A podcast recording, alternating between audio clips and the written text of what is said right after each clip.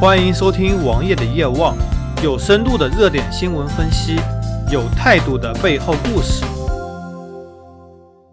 王爷在之前节目中说过了几次和围棋相关的话题，不过当时都是站在科技视角审视阿尔法狗或者2.0版本 Master 给人类带来的影响。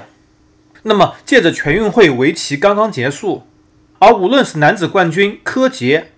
还是女子冠军芮乃伟，都引起了王爷想对他们发表一些观点。先来说说看最没啥可说的柯洁吧。柯洁在与阿尔法狗的三番棋大战之后，棋力明显提升了一个档次。毕竟与上帝交过手，对于年轻的柯洁而言，显然受益颇丰。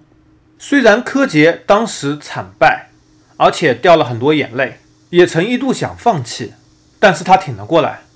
作为人类的大魔王，柯洁想挑战神，显然是不可能的。但是他依旧是人类的大魔王，和人下围棋真开心啊！随后，柯洁参加了二十场比赛，取得了全胜，其中十场是战胜了前世界冠军，并且夺得了全运会男子围棋的金牌。这个含金量自然不用多说。而目前，中国的围棋在世界是处于遥遥领先的。无论是聂卫平、马晓春、李昌镐、李世石、常浩、鼓励他们，都没有在这么年轻的时候取得如此之佳绩，而且在围棋界一直以来都是一个大魔王统治围棋界非常多年的。以柯洁现在的实力，相信能继续统治围棋界非常多年。在围棋历史中，李昌镐当年著名的四十一连胜，但是这四十一连胜的含金量非常低。主要是在韩国国内赛事中的，而在国际大赛对阵强手也只取得了二十四连胜的佳绩。柯洁距离此非常近了，无论柯洁是否能够突破，都是对自己一种非常大的挑战，也是对自己一种非常大的肯定。在柯洁输给阿尔法狗之后，网上也有很多负面消息，说当年柯洁曾经吹牛说阿尔法狗战胜了李世石，而战胜不了我。其实以柯洁的实力战胜当年赢李世石阿尔法狗，应该还是没有问题的。但是在两个多月前，柯洁输给的这条狗，已经可以让当年那条狗三子了，这是一个天壤之别。随着阿尔法狗的冻结，他也公布了非常多的棋谱给现在职业棋手参考、学习和借鉴。我想也会给人类带来非常多的启发，让大家更上一层楼的。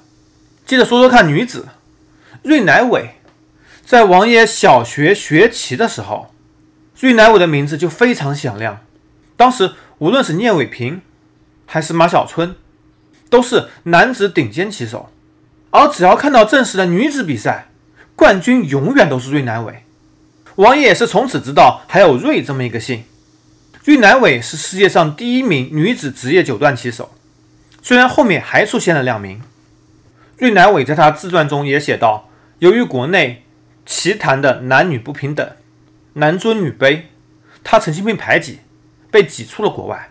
而在国外没有注册、无法与职业选手下棋的情况下，而且曾经有五年他无法与职业选手下棋，无法参加职业比赛，而且在当年根本就没有网络围棋这一说，也无法在网络上与许多职业围棋选手过招。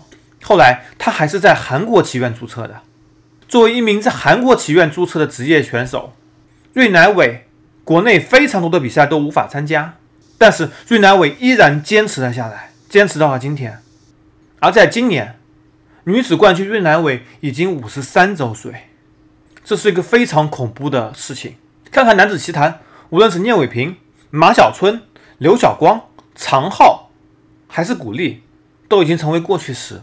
在柯洁主导的年代。你想想看，芮乃伟经历了多少时间？真的和英国女王一样，一节能抵八节强。芮乃伟也是极少数战胜过李昌镐的女拳手，她也战胜过几乎所有与她同时代的职业男选手。作为史上最伟大的女棋手，她能够在五十三岁的今天获得全运会女子围棋冠军，这是一个非常了不起的成就。当我也看到新闻的时候，在想。这简直不可思议！芮乃伟绝对是有史以来最强悍的女选手，也是我们许多人值得学习的榜样。搜索同名微信公众号，关注我。